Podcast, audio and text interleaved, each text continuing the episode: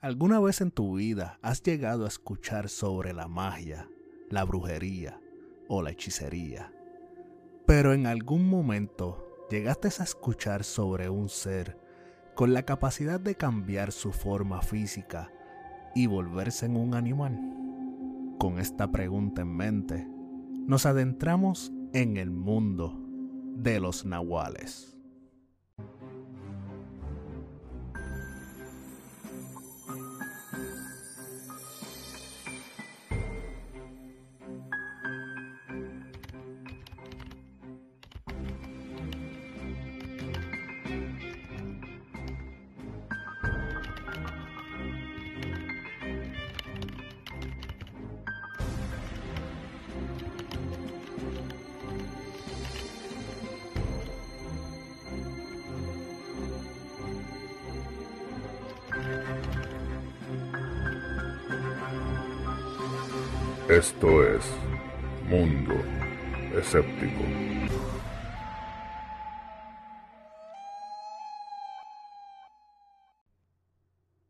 Saludos, les habla Ricky y bienvenidos a una edición especial de Mundo Escéptico.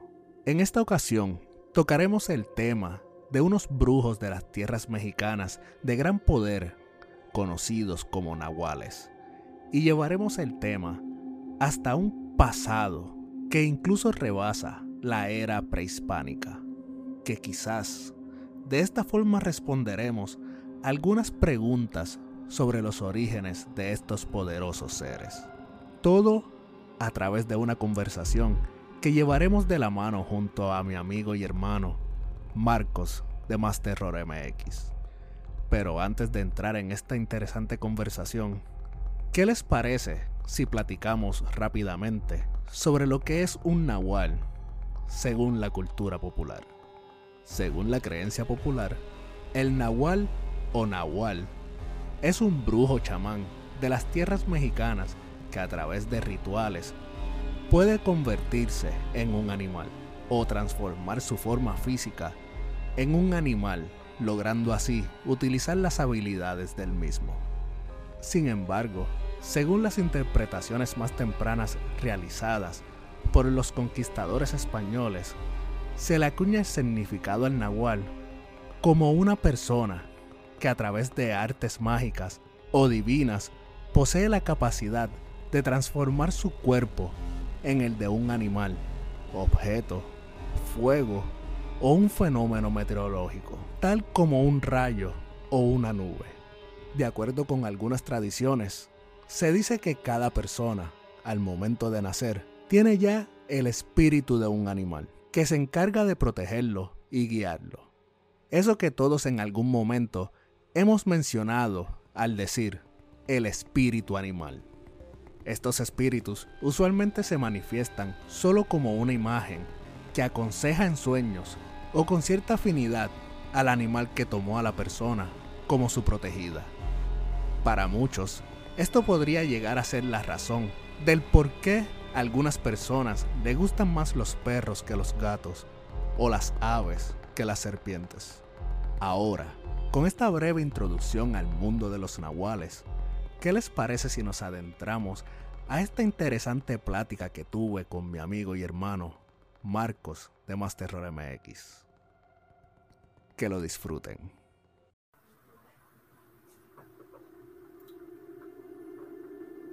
Saludos a toda la comunidad de escépticos que nos ve y nos escucha en estos momentos.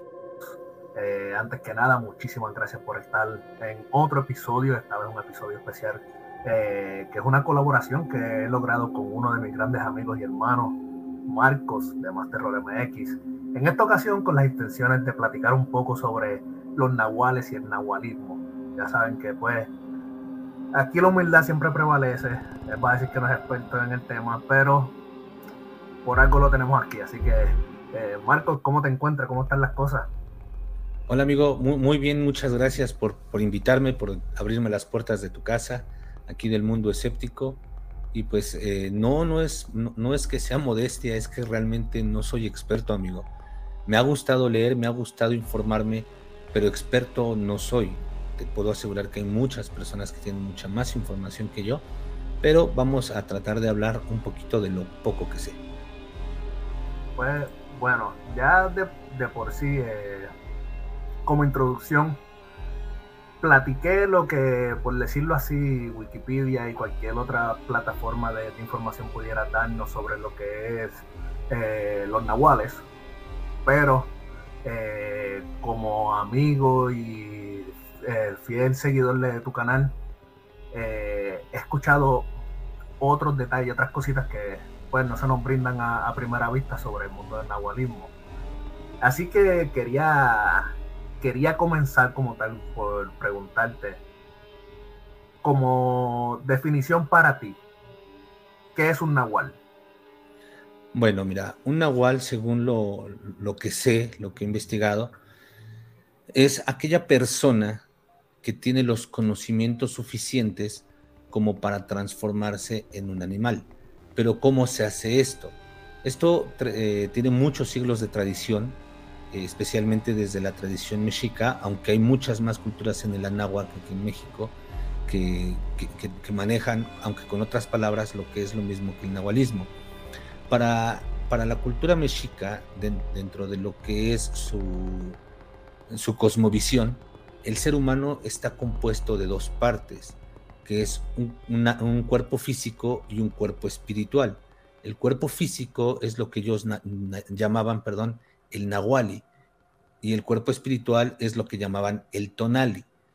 Eh, vas, a, vas a encontrar que en muchos pueblos o en muchas culturas acá de, la náhuac se habla que las personas tienen un tonal. Esto es un espíritu animal que, que es, digamos, el espíritu protector de esa persona. Esto va a corresponder tanto de tu, de tu día como de tu hora de nacimiento. En base a ello vas a tener ese tonal, que es parte de tu tonali. Estas personas, que eran unas personas sabias, sabían cómo, cómo manejar ese tonali, esa energía espiritual, para modificar su nahuali. Es por eso que ellos podían modificar su cuerpo físico y transformarse en esos animales, esos animales de poder en un principio son utilizados para ayudar a las personas. Los sabios, los hechiceros, si lo quieres llamar así, o, los sacerdotes de la antigua Tenochtitlan, era lo que utilizaban para ayudar al pueblo. Lo hacían de diferentes formas, pero se podían transformar, perdón, se podían transformar en lobo, en, en águila, en serpiente, en lo que fuera su tonal, para poder así repito, ayudar al pueblo. No es como ahora que gracias al sincretismo que se tuvo cuando llegaron los españoles, ya se piensa que un nahual es un brujo, un hechicero que hizo pacto con el diablo o que hizo algunos rituales para poder cambiar su, su cuerpo y así hacerle mal a otras personas. Desde mi punto de vista y desde mi creencia, yo siento que esto únicamente es parte de lo que hicieron los españoles para satanizar todo ese tipo de prácticas, puesto que ya sabemos que ellos llegaron a evangelizar con la fe católica, y en la fe católica nada de esto vale, todo, todo es por el diablo, todo es por Satanás, cosa que no es así en la cosmovisión mexica. En la cosmovisión, eh, perdón, en la cosmovisión mexica no hay bueno ni hay malo, todo es porque, por ejemplo, Vamos a tomar como por ejemplo a Tlaloc. Tlaloc con la lluvia puede ser muy bueno porque te ayuda para, la siembra, para que crezcan este, las cosechas. Y también con una lluvia muy fuerte las puede echar a perder. Simplemente es la energía. Y para los españoles, cuando llegan y, ven que existe esta práctica del nahualismo, para ellos es del diablo y es lo que empiezan a enseñar y es lo que llega hasta nuestros días. Por lo menos eso es lo que yo pienso, amigo. No, está, está perfecto porque sí. Eh, o sea, vamos, si en pleno 1900, bueno, en los 90, eh, automáticamente por el crecimiento que, y el auge que tuvieron los Pokémon, rápido lo asociaron con el diablo y empezaron a quemar muñecos. En aquel tiempo que no teníamos toda la tecnología, no, no teníamos conocimiento, era bien lo que, lo que te enseñaba el libro, porque no tenían ni los libros, era el libro. Pues naturalmente me imagino que todo fue satanizado por completo. Pero solamente para, para quedar en claro y que pues todo el mundo, eh, seguro que todo el mundo entienda el concepto. So, el tonalis viene siendo el cuerpo físico. No, el tonali es tu cuerpo espiritual y el, nahual es tu cuerpo físico. Entonces, ellos... sí, es, es, un poquito complicado este, de primeras entenderlo, pero lo que ellos hacen es, en base al tonali, modificar el nahuali. Su cuerpo, su cuerpo espiritual modifica su cuerpo físico. Perfecto, sí, por eso, por eso quise hacer la aclaración, porque eh, o sea, creo y entiendo que es un poquitito más sencillo de entender para pues a todos los amigos de, México que nos escuchan porque están más familiarizados con las palabras. Pero también tengo muchas personas de, Puerto Rico, Estados Unidos, República Dominicana, que a lo mejor pues les, les choca un poco las palabras, no las entiendan bien y por eso quise como que cerrar un momento ahí la aclaración para que puedan entender esa parte que creo que es lo más importante porque sin esto pues nunca vamos a entender en realidad cómo el nahualismo funciona. No, no te preocupes, amigo. De hecho, hay muchas personas aquí en México que, que tampoco entienden esta parte, pero es sobre todo por, por, la cultura que ya traemos. Son 500 años de evangelización en la fe católica donde todo esto se ha satanizado. Entonces, va a haber personas, y te lo aseguro que va a haber personas eh, eh, en los comentarios que te van a decir que los nahuales son malos. Y mira, no dudo que haya personas con ese conocimiento que lo hagan. Y tampoco dudo que haya personas que en base a ciertos tipos de rituales puedan hacerlo y puedan aprovecharse de eso y puedan hacer mal. Sin embargo, el origen del nahual es lo que te comenté hace rato, para ayudar a las personas. Realmente tampoco era una práctica tan inusual. Déjame te platico esto y, tómalo como una leyenda urbana o como un chisme, porque realmente yo lo leí alguna vez en un libro, pero no he tenido acceso y creo que nadie, nadie ha tenido acceso a esas, a esas cartas, porque se dice que en las cartas de relación que enviaba Hernán Cortés a los reyes españoles hay una muy particular, que es cuando habla de su encuentro con Moctezuma. En esta carta, supuestamente leí en ese libro, Hernán Cortés les comenta a los, eh, a, los reyes españoles que cuando va caminando por la calzada que, unía tierra firme con la gran Tenochtitlán y ve venir a Moctezuma, él se sorprende mucho. Él utiliza las palabras que obviamente él conocía de, lo que era la corona española. Él les dice que junto a Moctezuma venía una especie de bufón, que esta, esta persona, conforme iba bailando, iba bailando y se iba transformando en diversos animales. Sabemos que los, eh, emperadores mexicas pues tenían a, su, tenían a su alrededor a grandes sabios y a grandes eh, chamanes, que son los que tenían este conocimiento. Entonces no sería raro que ya sea a modo de respeto o ya sea a modo de intimidación, llevara a uno de estos chamanes que se fuera transformando en nahual, como te digo, ya sea a modo de respeto, porque para ellos era, digamos, una práctica común, o a modo de, de, intimidación para con estos extranjeros. Eso es por lo menos lo que yo leí alguna vez en un libro. Fíjate, y me sorprende esto porque entonces puede quedar como evidencia de que cuando se habla de transformaciones no se está platicando como tal de que simple y sencillamente actúan como, como un animal. Por ejemplo, tenemos en las artes marciales el Muay Thai, que sus posturas van basadas en distintos animales. Eh, tiene eh, la postura de la serpiente. También lo vemos en el Kung Fu, ahora que lo recuerdo, que tienen ciertas características, pero es basándose en los movimientos animales. Entonces, eh, aquí no estamos viendo eso. Él está platicando que lo veía físicamente transformarse en, estos animales. Así es, así es. Y de hecho, este, ahorita estoy hablando de, la cultura mexica, que digamos es de la que un poquito más me he empapado.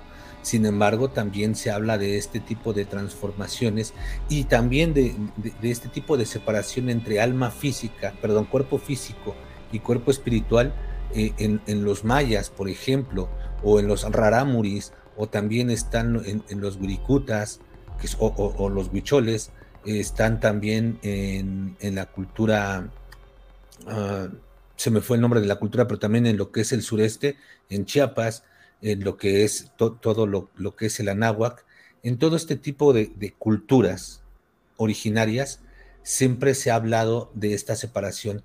Bueno, no separación, sino de que el ser humano se, conforma de un cuerpo físico y de un cuerpo espiritual, lo que tal vez en la religión católica es nuestro cuerpo y nuestra alma.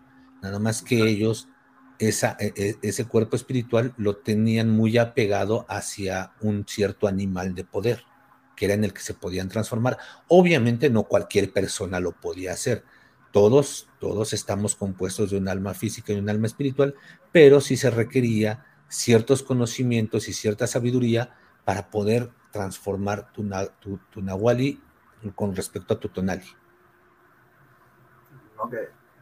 Wow, o sea, una, información bastante, bastante extensa, digamos. Eh, pero sí me, me, llego a preguntar eh, cómo estas otras culturas o civilizaciones eh, que estaban pues más o menos compitiendo una con la otra eh, pudieron tener el, mismo conocimiento, el mismo conocimiento en cuanto a cómo poder manipular el, alma para manipular el, cuerpo físico, lo cual realmente me lleva a pensar también en que tiene que haber algo entre medio de todo ello para que entonces podamos ver en el otro lado que es bien similar, que son los, los Skinwalker, que a pesar de que tengo planes de hablar en un próximo episodio de ellos, pero lo traigo a colación por eso, porque eh, estamos hablando de que los navajos que son de un lado, con los mayas, con, o sea, como todas estas civilizaciones que se encuentran separadas por, digamos, meses, quizás años a pie, porque pues en aquella temporada caminando y lo que hoy en día son dos horas a ocho horas, en aquel entonces eran meses, quizás un año caminando. Eh, me pregunto si todo esto tuviera como un ancestro en común que de ahí parte para que todos tuvieran este, este mismo conocimiento. Mira, yo creo que sí, yo creo que sí, porque aquí en, en América el conocimiento o las diferentes culturas siempre se han relacionado, no importando las distancias. Por ejemplo, eh, este, lo que es Teotihuacán, que es una ciudad milenaria, que cuando llegaron los mexicas a la Gran Tenochtitlán, bueno, a lo que después fue la Gran Tenochtitlán, ya era una ciudad abandonada, la ciudad donde los hombres se hacen dioses. Y sin embargo, ahí se han encontrado vestigios de que había un gran intercambio cultural Ahí se han encontrado vestigios de culturas tan lejanas como la peruana. Entonces siempre ha habido ese intercambio cultural. Ahora, lo que tú dices de, estas, eh, de, estos pueblos originarios del, eh, del sur de Estados Unidos, centro de Estados Unidos, yo tengo una teoría y por favor que se tome como teoría simplemente, porque como dije, no soy experto y creo que nadie, ni siquiera los arqueólogos, tienen la verdad absoluta en esto, han pasado muchos siglos. Pero bueno, dentro de lo que es la tradición oral, se, sabe que la cultura eh, mexica viene de un lugar, o ellos partieron de un lugar que se llama, este, ay, se me acaba de ir el nombre, perdóname. Pero bueno, ellos emigraron de, de, un lugar muy lejano, Aztlán, perdón, de lejano Aztlán, que realmente nadie sabe dónde está solamente se sabe que está muy al norte del continente. De ahí ellos salen siguiendo a Huitzilopochtli, el dios de la guerra, la deidad principal de los, de los antiguos mexicas. Él les promete una tierra donde ellos van a ser prósperos. Pero no salen únicamente este, los mexicas, sale, salen varias tribus de ahí, de Aztlán, y todas estas tribus unas llegaron incluso antes que los mexicas a lo que es el Valle de México, pero otras también se fueron quedando desperdigadas por, los por las diferentes partes del continente hasta llegar a la Gran Tenochtitlán. Obviamente lo que más sabemos es de los mexicas, porque fue la cultura dominante, como siempre decimos. Los ganadores son los que escriben la historia. Entonces, al, hacerse el imperio mexica y al hacerse la, eh, la cultura dominante, pues obviamente van a escribir la historia a su favor. Pero todas esas tribus que fueron quedando o todas esas tribus que fueron llegando incluso antes que ellos, bebían del mismo conocimiento. Entonces, yo sí pienso que haya algo en común o una raíz de donde parten todas estas, eh, todos estos conocimientos. Wow, qué interesante, de verdad que sí. Porque me pone a pensar, ¿verdad? Eh, lo hemos visto anteriormente con lo que ha sido las mismas religiones que conocemos hoy en día. Eh, vamos a centralizarnos entonces en lo que viene siendo la religión judío-cristiana, que entonces pues se divide en varias ramas. Tienes el catolicismo, tienes los protestantes, tienes... cada uno se fue este, yendo por su propio lado por diferentes razones, ya sea, por ejemplo, eh, pues en el catolicismo el sacerdote no puede casarse, entonces esta persona que era sacerdote quería casarse y decide hacer su propia iglesia. Y así sucesivamente este, fueron añadiendo, por decirlo así, otros tipos de, religiones que a pesar de todo, su base sigue siendo la creencia en un Cristo, en un solo Dios. Y eso es lo que vemos en esto.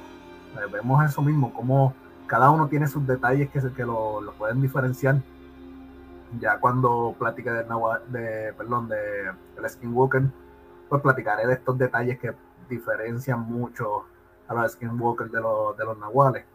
Pero al final vemos una base sólida que es el poder convertir el cuerpo físico en un en un animal o en el espíritu eh, animal para poder aprovechar sus características y las ventajas que éste le puede brindar dentro del ambiente que es el, el, ambiente salvaje, por decirlo así.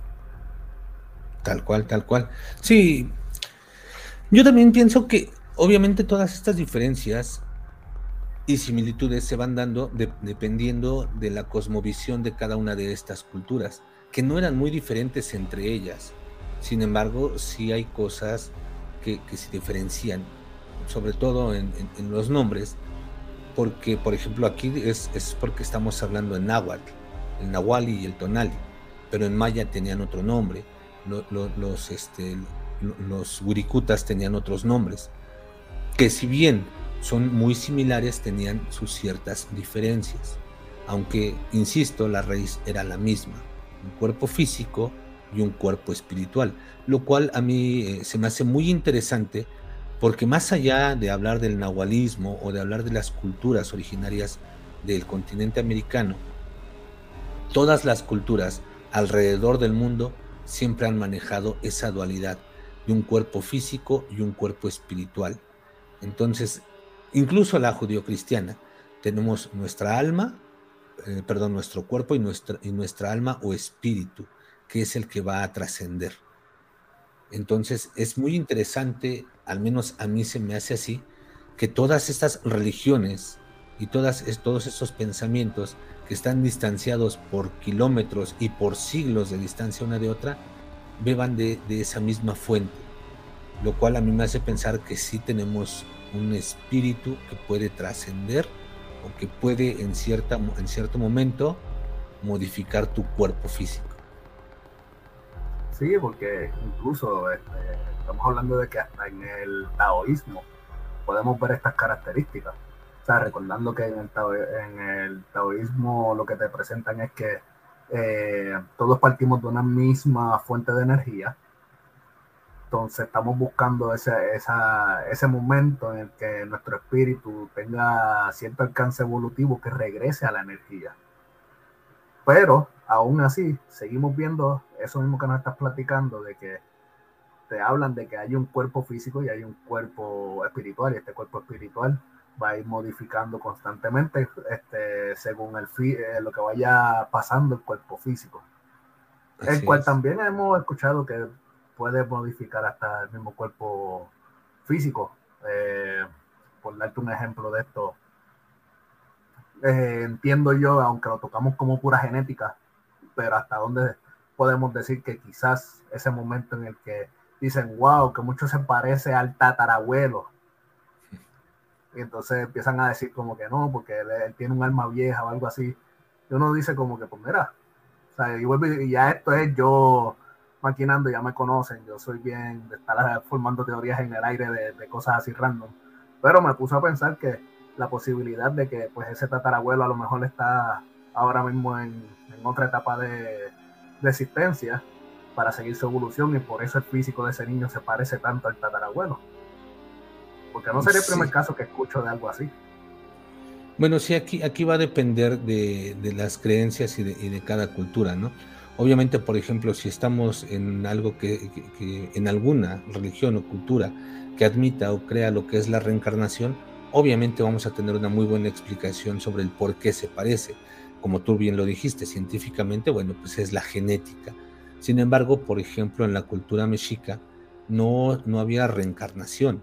Cuando tú morías, esta, tu, tu alma, tu tonali, tenía que, que, atravesar el inframundo con varias pruebas muy duras hasta llegar con Mictlantecutli, el cual te devoraba y te unías nuevamente con el todo.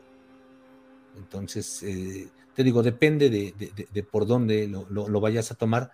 Yo siempre lo he dicho, en este mundo de, que es misterioso, en este mundo todo son teorías, nada es verdad. y como teorías, todas las teorías caben. Y todo va a depender de tu sistema de creencias. No, de, verdad que sí. Y te pregunto si tienes, si de casualidad tienes el conocimiento en esta parte eh, pero has llegado a leer o a escuchar sobre cuál viene siendo el proceso para que esta persona pueda cambiar de forma, o sea, que si, si es un tipo de ritual, si es llegar a una, a una etapa evolutiva donde sí logre esto, ¿cómo, ¿cómo, viene funcionando como tal? No, mira, realmente que yo tenga conocimiento de cómo se hace este ritual, no como te, comento, esto era para personas muy sabias. De hecho, ese, tipo de conocimiento no lo tenía cualquiera. Es como, por ejemplo, ahorita, ¿no? Eh, nuestra civilización. Nuestra civilización que puede hacer smartphones, puede hacer computadoras superpotentes, puede hacer eh, una nave espacial. No todos tenemos ese conocimiento. Tú puedes ser ingeniero en electrónica y no por eso vas a tener el conocimiento sobre cómo hacer una nave espacial siempre tomo, esta analogía. El hecho de que digan, ah, es que el ser humano está tan evolucionado que ya hace, este, construye smartphones. Bueno, sí, pero no cualquiera lo puede hacer. Necesitas tener ese conocimiento. Obviamente ahorita es más fácil, ¿no? Te, pones a estudiar y lo, y lo llegas a tener, que es mucho trabajo y mucho estudio. Lo mismo pasa con este conocimiento ancestral. No cualquiera lo tenía. Es cierto, era hasta cierto punto cotidiano acudir con el chamán para que su nahual te ayudara, pero no cualquiera podía ser un chamán de, esa, de esa categoría para poder transformarse, por lo cual para tener ese conocimiento de cómo son esos rituales, yo creo que va a estar muy difícil. Sí, ¿verdad? Pregunto porque, eh, pues con las similitudes que tiene con, con las otras culturas, pues yo sé que hay culturas que simple y sencillamente se les está prohibido hablar de esto. Entonces, pues el que tiene el conocimiento es porque está ligado directamente y él tiene entonces prohibido hablar del proceso. Entonces, quería saber si, ah, si había ese tipo de similitud que eh, quizás no está prohibido hablarse, pero sí solamente el que lo estudia es el que llega a tener el conocimiento y cuando digo el que lo estudia es el que se está preparando para hacer eh, un nahual también. Sí, bueno, en este caso te hablo, perdón, en este caso te hablo de, lo que es el nahualismo desde las culturas ancestrales, porque si hablamos ahorita de, cómo se maneja, por ejemplo, este, todas esas leyendas que hay sobre nahuales que hablan de que son brujos o que hacen pacto con el diablo, bueno, se tienen ciertas historias también, ¿no? O leyendas urbanas, donde dicen que, que es porque hiciste un pacto con el diablo y cada luna llena, un típico, como si fuera un hombre lobo, pero sin ser un hombre lobo, y que, con cada luna te, te, transformas, que no te puedes transformar a placer. Hay otros que sí, que dicen que únicamente cubriéndote con la piel del animal al más puro estilo de un skinwalker. Hay otros que dicen que tienes que hacer otro tipo de rituales para poder transformarte.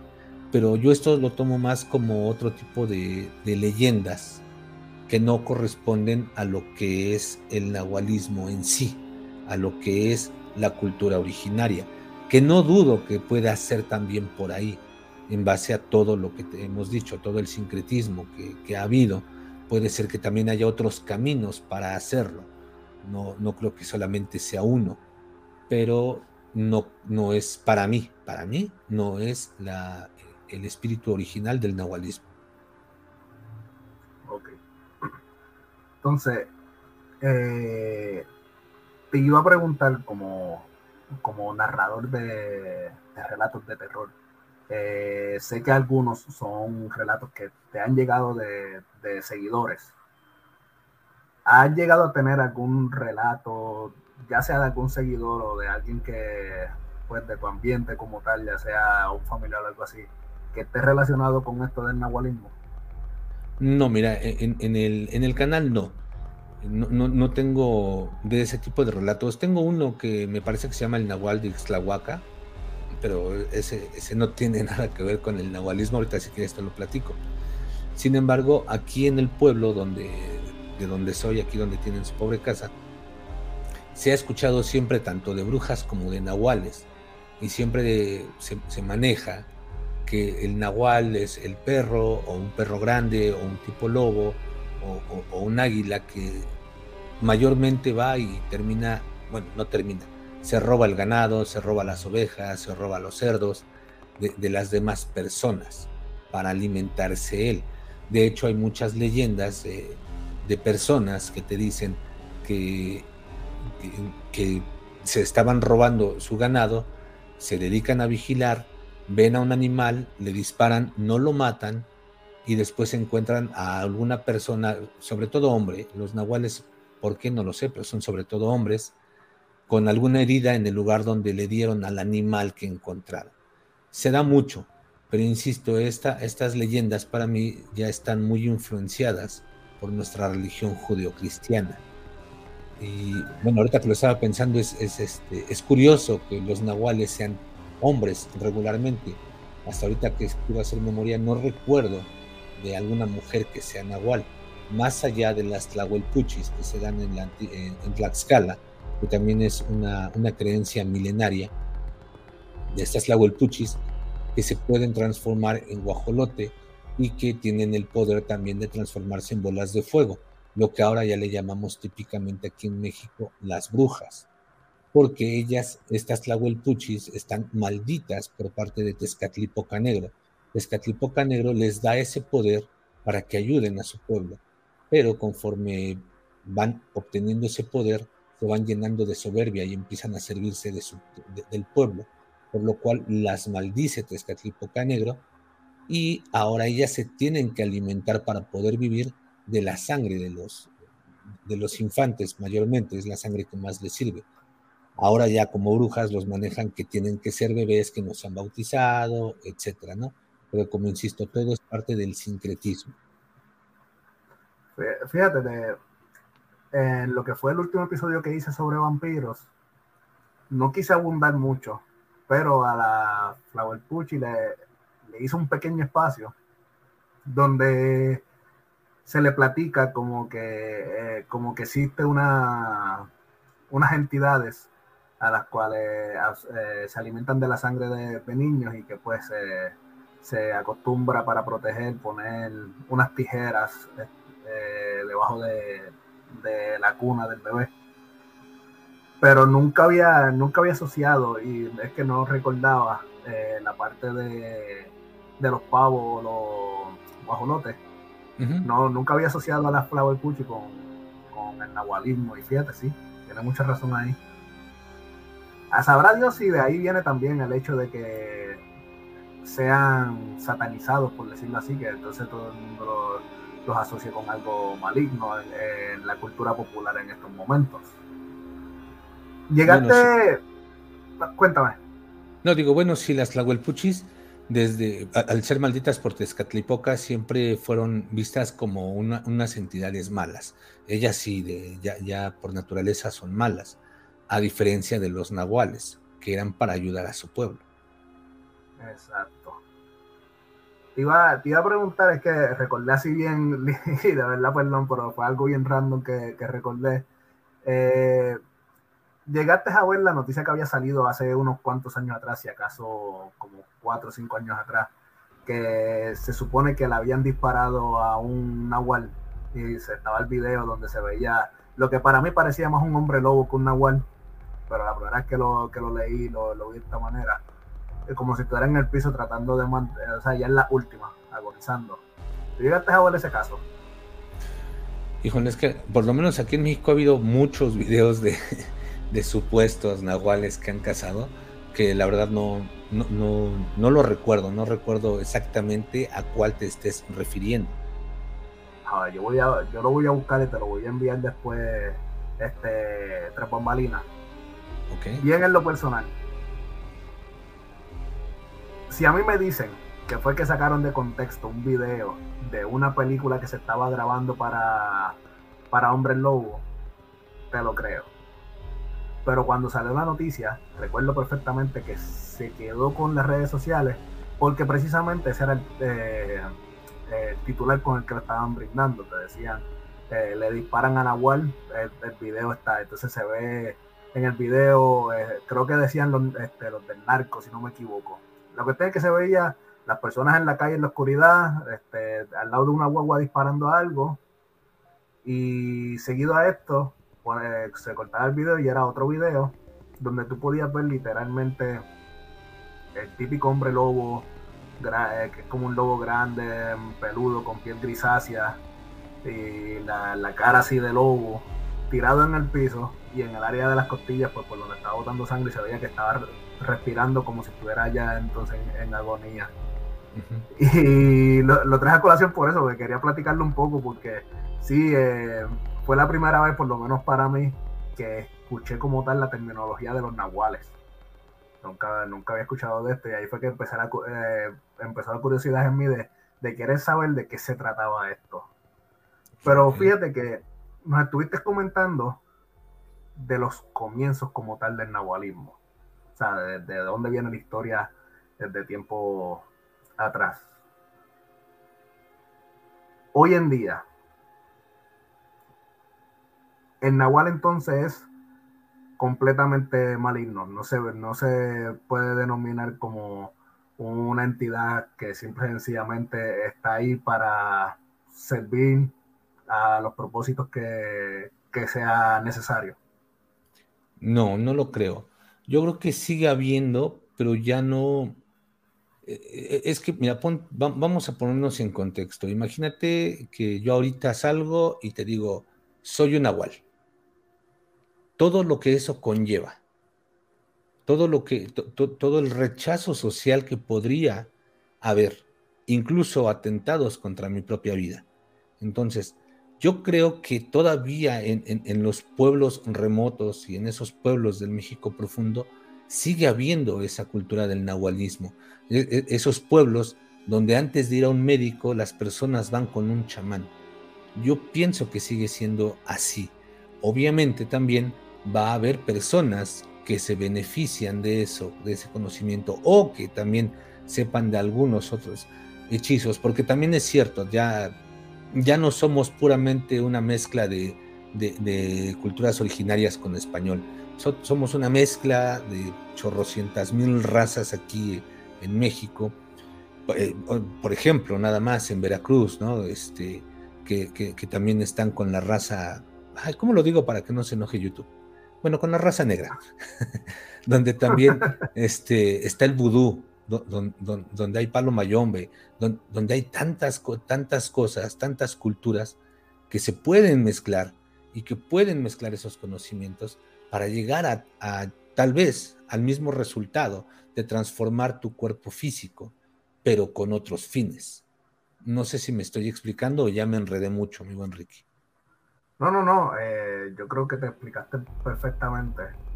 Eh, y sí, tal cual es que me deja a mí pensando en el hecho de que entonces tú estás diciendo libremente frente a todo el mundo que tú sí crees, no tan solo en que existieron estas personas, sino que aún se encuentran entre nosotros. Sí, sí, yo, yo creo que sí, que no es tan común, o sea, tampoco es como, ah, desde mi punto de vista, ¿no? Tampoco es como que haya 500 nahuales en el, en, el país, tal vez sean menos, o tal vez sean más, no, no lo sé, pero yo sí eh, pienso que puede haber todavía ese tipo de personas, como, como lo dije, sobre todo en, el México más profundo, en esos pueblos que todavía eh, tienen todas sus raíces originarias, donde todavía se ha llevado la tradición oral, donde todavía conservan esas tradiciones de poder. Mira, te, voy, a, te voy a platicar algo. Allá en Chiapas hay, una, hay un pueblo que se llama San Juan. Ay, no recuerdo, no, recuerdo. Ese pueblo tiene mucho sincretismo con lo católico. Eh, de hecho, tiene una iglesia católica, pero esa iglesia católica está más bien como si fuera un templo chamánico. Si entras a la iglesia y si vas a encontrar santos, pero dentro de esa iglesia se hacen limpias. Se hacen limpias con huevo, se hacen limpias con veladoras, se hacen limpias con hierbas y, hay algo muy curioso. la persona que, te diagnostica tu mal lo hace de la forma tradicional de, allá de, este, en ese pueblo de Chiapas ellos te toman tu pulso y en base a tu pulso, ellos te dicen qué es lo que tienes. Y te lo digo porque lo experimenté de primera mano cuando estuve de viaje allá en Chiapas.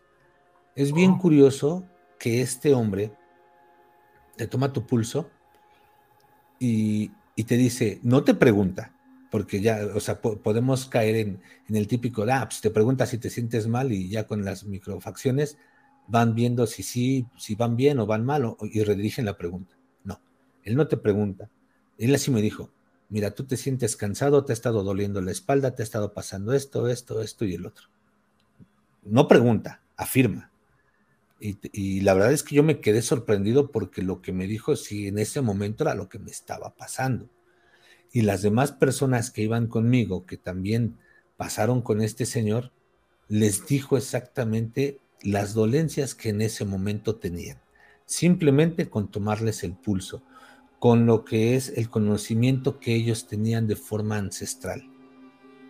Y también con el sincretismo, nos meten a esta iglesia católica donde, por cierto, está prohibido que tú introduzcas una cámara fotográfica. No puedes tomar una fotografía en, el interior de ese templo porque aparte de que te van a quitar tu teléfono o tu cámara, te van a cobrar, me parece que eran como 8 mil pesos, si bien te va porque la gente de ahí es muy celosa de su cultura, donde incluso podrían hasta lincharte. Entonces no vas a encontrar nunca una fotografía de ese templo católico. Pero créeme que es impresionante como por dentro tienes alrededor todas las imágenes católicas, imágenes a las cuales van y les prenden veladoras, pero en el centro de la, de la iglesia están ellos orando en, su lengua, en, su dialecto, y están haciendo limpias. Es muy interesante, por eso te digo, sí, sí creo que todavía hay personas que siguen manteniendo esas raíces, si no intactas, por lo menos lo más intactas posibles. Fíjate, eh, sí, yo creo, creo perfectamente que la razón por la cual son extremadamente celosos con esto es porque me imagino yo que el temor que tienen es que al darse a conocer al mundo, el mundo lo que regrese sea a infectarlos con su cultura, haciendo que este conocimiento se pierda. Que en realidad, o sea, para mí es sumamente respetable, porque cuando yo me pongo a pensar que lamentablemente lo que la gente llama el nuevo mundo, eh, ven a estas personas y los tratan como si fueran personas que no tienen conocimiento, por decirlo así, ¿verdad? Eh, incluso por eso tenemos las malas costumbres, por ejemplo en Puerto Rico eh, está el, el jíbaro, el jíbaro puertorriqueño, que era la persona, el puertorriqueño como tal, que se dedicaba a la siembra y todo esto. Y hoy en día, lamentablemente, cuando una persona, por ejemplo, tú le dices, no, porque ahora salió un, un celular nuevo y la persona te dice, no, pero es que el que yo tengo es el de hace cinco años atrás y lo miren y dicen, ah, tú eres un jíbaro. O sea, lo dicen, lo dicen de, manera despectiva y, realmente me molesta por este tipo de razones.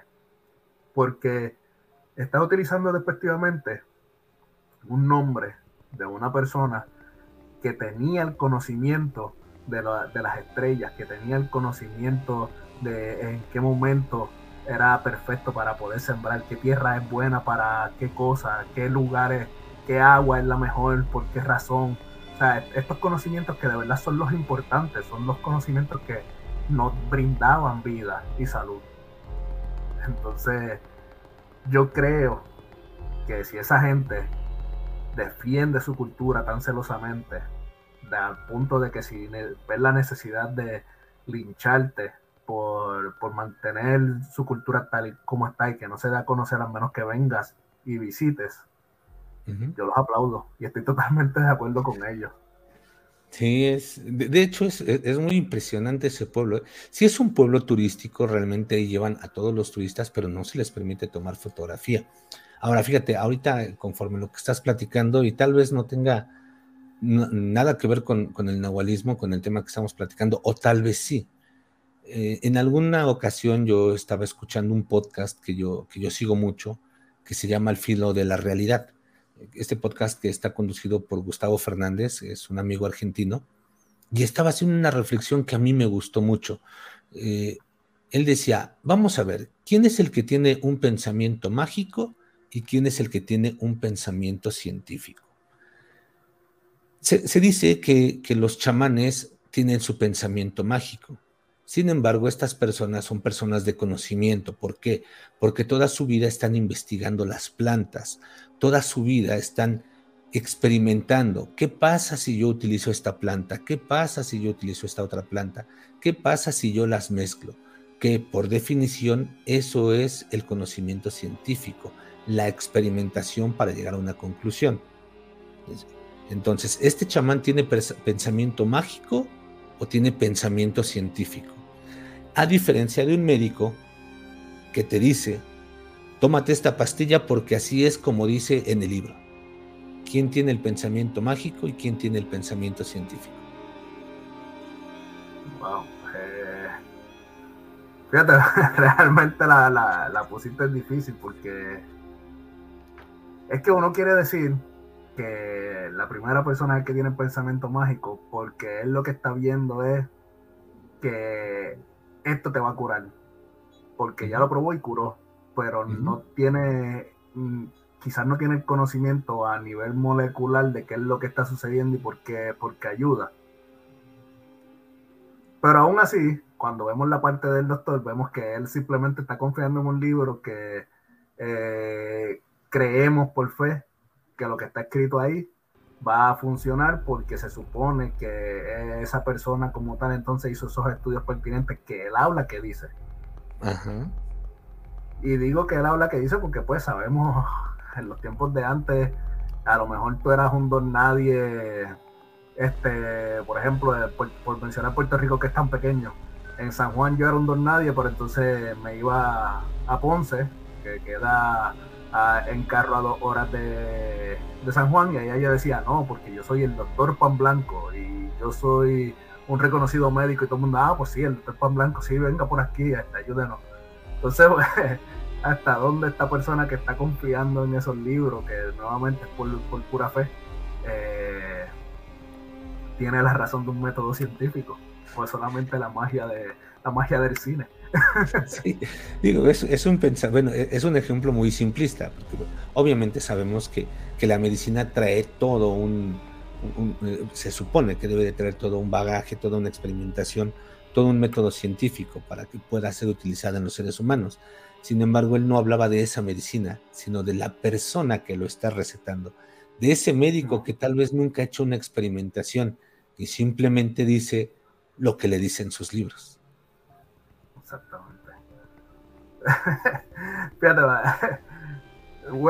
como tú dices, me voy a salir del tema por completo, pero es que lo que acabas de decir me recordó un video que vi recientemente, que es el muchacho, está, tú ves el muchacho en la camilla, le ves los pies en la camilla, y dice, aquí estoy viendo a mi médico haciendo eh, sus estudios pertinentes para arreglarme el pie, y cuando hace el zoom, se ve el médico en, la computadora viendo un video de cómo este volver a, colocar en sitio eh, un tobillo.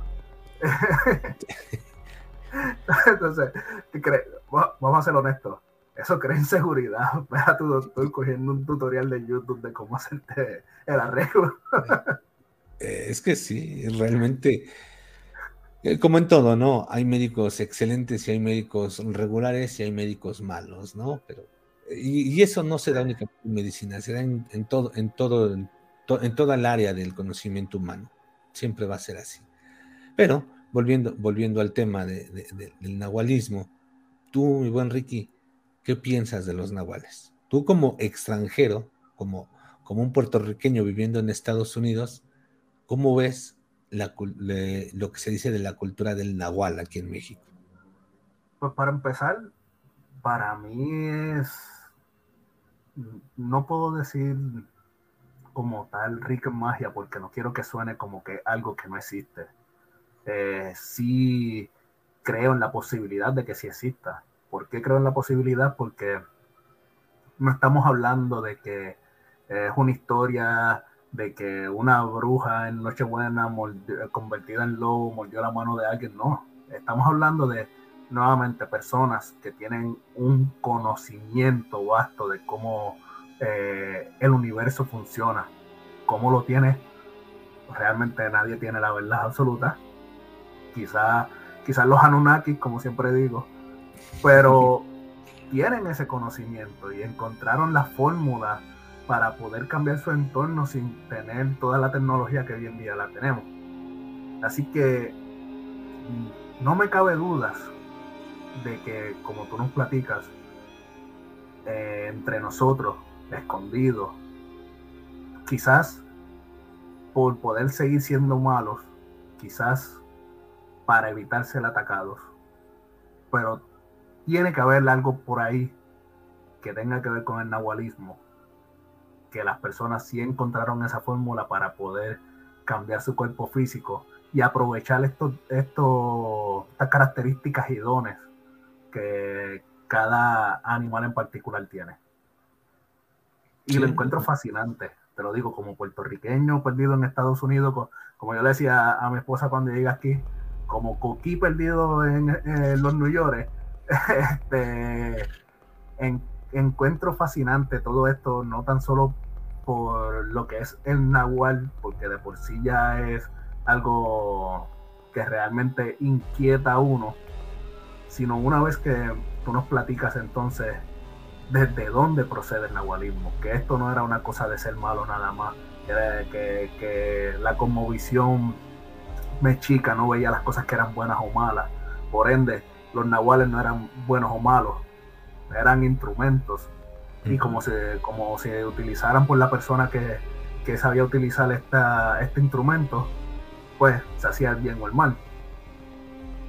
Pero creo que es una historia, eh, y cuando digo una historia es eh, pensando en lo que fue el pasado de todo esto, que debe de prevalecer y que mucha gente debería de, conocer.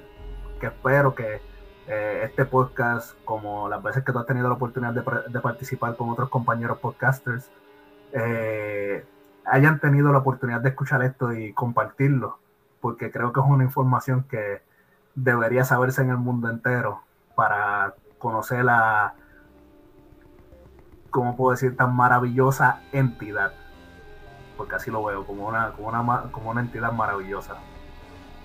Que, no dudo que en diferentes culturas del mundo haya algo similar. De una o de otra forma, ¿no? lo pueden conocer de, diferentes formas, pero yo creo que, lo hay. Por lo que te, platicaba en un principio, ¿no? Es interesante que todas las culturas te manejen el cuerpo físico y el cuerpo espiritual. No creo que esto sea endémico de, México o, de las culturas de la náhuatl o, de América. Yo creo que las demás culturas lo deben de tener, si, si es que todavía existe o alguna vez lo tuvieron y, se perdió. Desgraciadamente aquí en México eh, sí está por perderse todo ese conocimiento, como te dije. Ahora ya todo es porque o es pacto con el diablo o es satánico o porque hizo tales rituales o porque mató no sé qué animalito y por, no lo sé. Tal vez puede ser. Porque hay muchas historias en México sobre este tipo de nahuales, lo cual también, como hemos dicho, las leyendas siempre tienen su base de verdad. Que tal vez después se pueda ir amplificando o se puedan ir modificando detalles es otra cosa, pero la base de verdad, eh, por, definición, es la, es, eh, toda leyenda tiene una base de verdad. Entonces, yo creo también que en diferentes pueblos hay, ya no sé si llamarle nahuales, que bueno, por definición deberían ser esas personas que se transforman en animales o que tienen características animalescas, pero yo creo que todavía existen de esos y de los nahuales originales.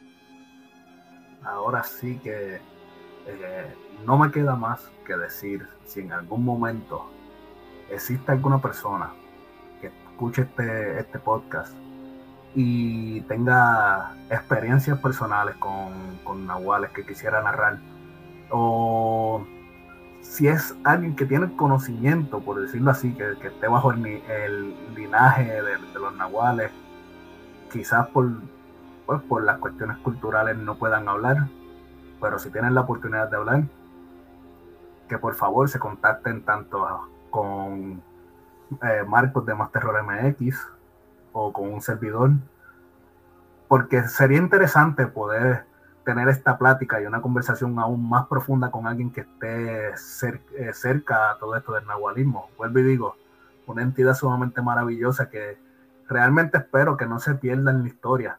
No, o sea, no quisiera para nada porque eh, tiene tantas cosas que se pueden dialogar desde el punto de vista de, de donde tú quieras, porque como platicamos, hay demasiadas semejanzas hay varias culturas que platican de algo parecido, cada uno pues dándole su propio nombre según su, su dialecto idioma. Y creo que una persona que tiene la receta para poder cambiar su cuerpo físico y hacer eh, utilizar las características de un animal tiene el conocimiento que nos hace falta como humanos para sobrevivir y cuando digo para sobrevivir acabar el hambre eh, acabar la guerra realmente hay mucho conocimiento ahí del pasado que quizás ahora nos pueda ayudar para un mejor futuro. Tal vez. Bueno. Ajá. Dinos. No, no, es que me, quedo reflexionando en lo que dices. O sea, tal vez sea cierto lo, que comentas de que eh, nos puede ayudar toda esa información, pero hasta dónde como sociedad moderna lo vamos a aceptar o lo vamos a creer. No sé, hay muchas aristas en este tipo de, temas, porque va a haber gente que les tema y va a haber gente que no los acepte y va a haber gente que no lo crea. No lo sé. Ay, por Estaría cabrón que entonces vamos a, a, recibir a los extraterrestres con bombos y platillos, por entonces a los nahuales no, porque uy, el perro ese fue. No. Pero, es que es parte de, la misma sociedad moderna, este, mi buen Ricky. O sea, dices a los extraterrestres con bombos y platillos. Bueno, no sé si existan, yo creo que sí, pero no lo sé a ciencia cierta. Pero ¿por qué los recibirías con bombos y platillos? Porque es algo con lo que te ha estado bombardeando la sociedad desde hace 50, 60 años, con que van a venir y con que y, lo, puedes escuchar en múltiples programas, es que a lo mejor traen la cura para el cáncer, a lo mejor traen la cura para tal enfermedad, a lo mejor la tienen porque son una sociedad más avanzada. Sin embargo, vete al otro lado, al de los nahuales, y con qué es con lo que te bombardean. Con que son malos, con, que te van a... Exactamente, con que hicieron un pacto con el diablo, con que te van a comer, con que se van a comer a tus hijos. También estamos condicionados por eso. Muy cierto bueno, ya este, llegando al final de esta transmisión, eh, algo, eh, algún libro o algo que quisiera recomendarle a la gente que nos, que nos esté viendo o escuchando. Bueno, libros de, sobre nahualismo como tal, no, este, no, no, les puedo recomendar, pero sí hay una serie de libros que me gustaría que si la gente les interesa un poquito lo que es el chamanismo, pudieran leer, que son la serie de Carlos Castaneda. Eh, él es eh, un antropólogo que entró en contacto con un, eh, con un sabio sacerdote, un, sabio chamán, que lo introdujo a ese mundo chamánico. Y ahí, dentro de las varias, dentro de los varios, varias aventuras que vivió con Don Juan, porque así lo llama él, van a encontrar pasajes donde te da a entender que don Juan se transformaba en animal. Lean a Carlos Está Castaneda. Está muy bueno eso, excelente recomendación. Creo que no, no podía esperar menos de, de, una gran persona como no eres tú. Ah, gracias. Entonces, para las personas que, que estén conociendo a Marcos en estos momentos, eh, por favor, ¿dónde podemos encontrar más Terror MX? Eh, platicamos tu plataforma y pues todos los planes, todo lo que tengas este, para estos momentos. Ok, bueno, a mí me pueden encontrar en todos lados, en todas las redes como Más Terror MX. Me dedico a las narraciones de terror. Van a encontrar narraciones de todo tipo, desde un un cuento clásico de Edgar Allan Poe o de Bram Stoker hasta las, hasta las creepypastas modernas. Pero también cada 15 días tengo un live con mi querido amigo Alex de El Infinito Podcast, donde hablamos de diferentes temas. Hablamos de temas parapsicológicos, hablamos de ovnis, hablamos de, de teorías de conspiración, de crímenes reales. Cada 15 días lo hacemos porque nos gusta llevar una buena investigación y llevar buena información.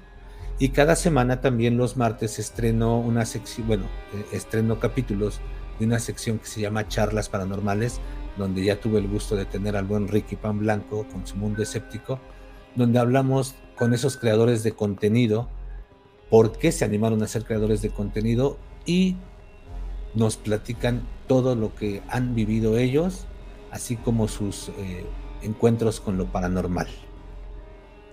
No, la verdad, la vez que tuve la oportunidad de platicar contigo fue excelente, me sentí como en mi hogar y los episodios que he visto detrás de esto eh, son fenomenales. El proyecto que tienes con Alex de, Infinito está excelente. Tal cual como dice, lo más que me gusta es eso, que como ustedes se, se están dando el tiempo de entonces estudiar el tema, vienen con una batería de información única, información que incluso la gente no platica por ahí en ninguno de los podcasts ni nada por el estilo. Así que a todo el mundo, por favor, vayan, pasen por, por el canal de Master MX, denle cariño, follower. Eh, es más, entren a cualquier episodio y escriban que van de parte del mundo escéptico. Así que, nada, ya saben, pues esto quizás estoy teniendo esos planes de que crear segmentos cortos así para, para la plataforma de YouTube que sea especializado para YouTube. Así que al pendiente porque esta pequeña plática a mí me, me gustó mucho y ah, sí, lo estoy considerando realmente. Y bueno, Marcos, hermano, nuevamente Muchísimas, muchísimas gracias por estar aquí con nosotros compartiendo micrófonos y por toda esta información que nos compartiste, que como bien dije, cuando tú buscas información, no la encuentras. Así que muchísimas gracias. No, amigo, las gracias te las quiero dar yo a ti por permitirme estar aquí contigo, por permitirte, por permitirme comunicar algo de lo poquito que sé, por abrirme las puertas de, de tu mundo escéptico podcast y por permitirme que tus oyentes conozcan un poquito de mí. Muchísimas gracias, amigo. No, nuevamente gracias a ti. Sabes que la puerta siempre abierta. Cuando quieras platicar de algún tema o lo que sea, tú me hablas y montamos una esquinita rapidito sin, sin darle mucha vuelta al asunto. Te voy a tomar la palabra, amigo. Tengo por ahí en mente otra sección.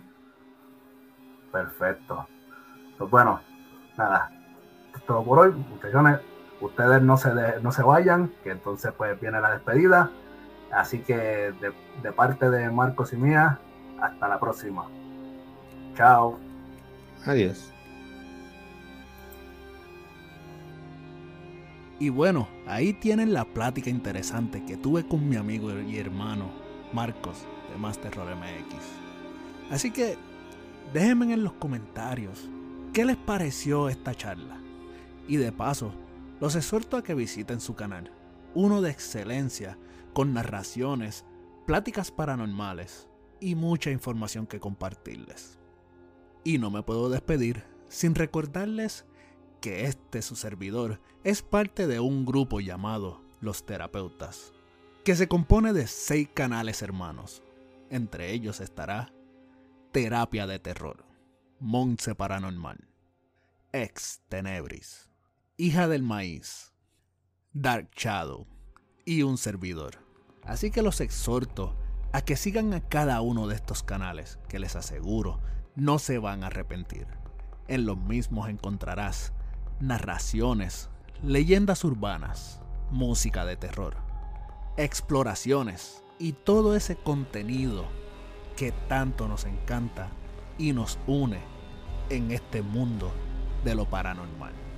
Tampoco me quiero despedir sin mandarle un saludo fuerte y unas gracias a toda la linda comunidad de escépticos que siga el pendiente de cada episodio. Como siempre digo, Mundo Escéptico existe por ustedes y para ustedes. Si aún no han clasificado este podcast, por favor, entren en Spotify y clasifíquenme con 5 estrellas para que el algoritmo de Spotify me siga recomendando y así la comunidad de escépticos siga creciendo. En Facebook me consiguen como Ricky Pan Blanco, Mundo Escéptico. Y de paso, háganse parte del grupo oficial, Escépticos, donde tienen el espacio para compartir todo lo que gusten y llevar una sana convivencia con toda la comunidad de escépticos. También me consiguen en Instagram como mundo.escéptico. Y en YouTube me consiguen como Mundo Escéptico Podcast. Sin más que decir, que pasen una linda semana y nos vemos en una próxima ocasión aquí en Mundo Escéptico.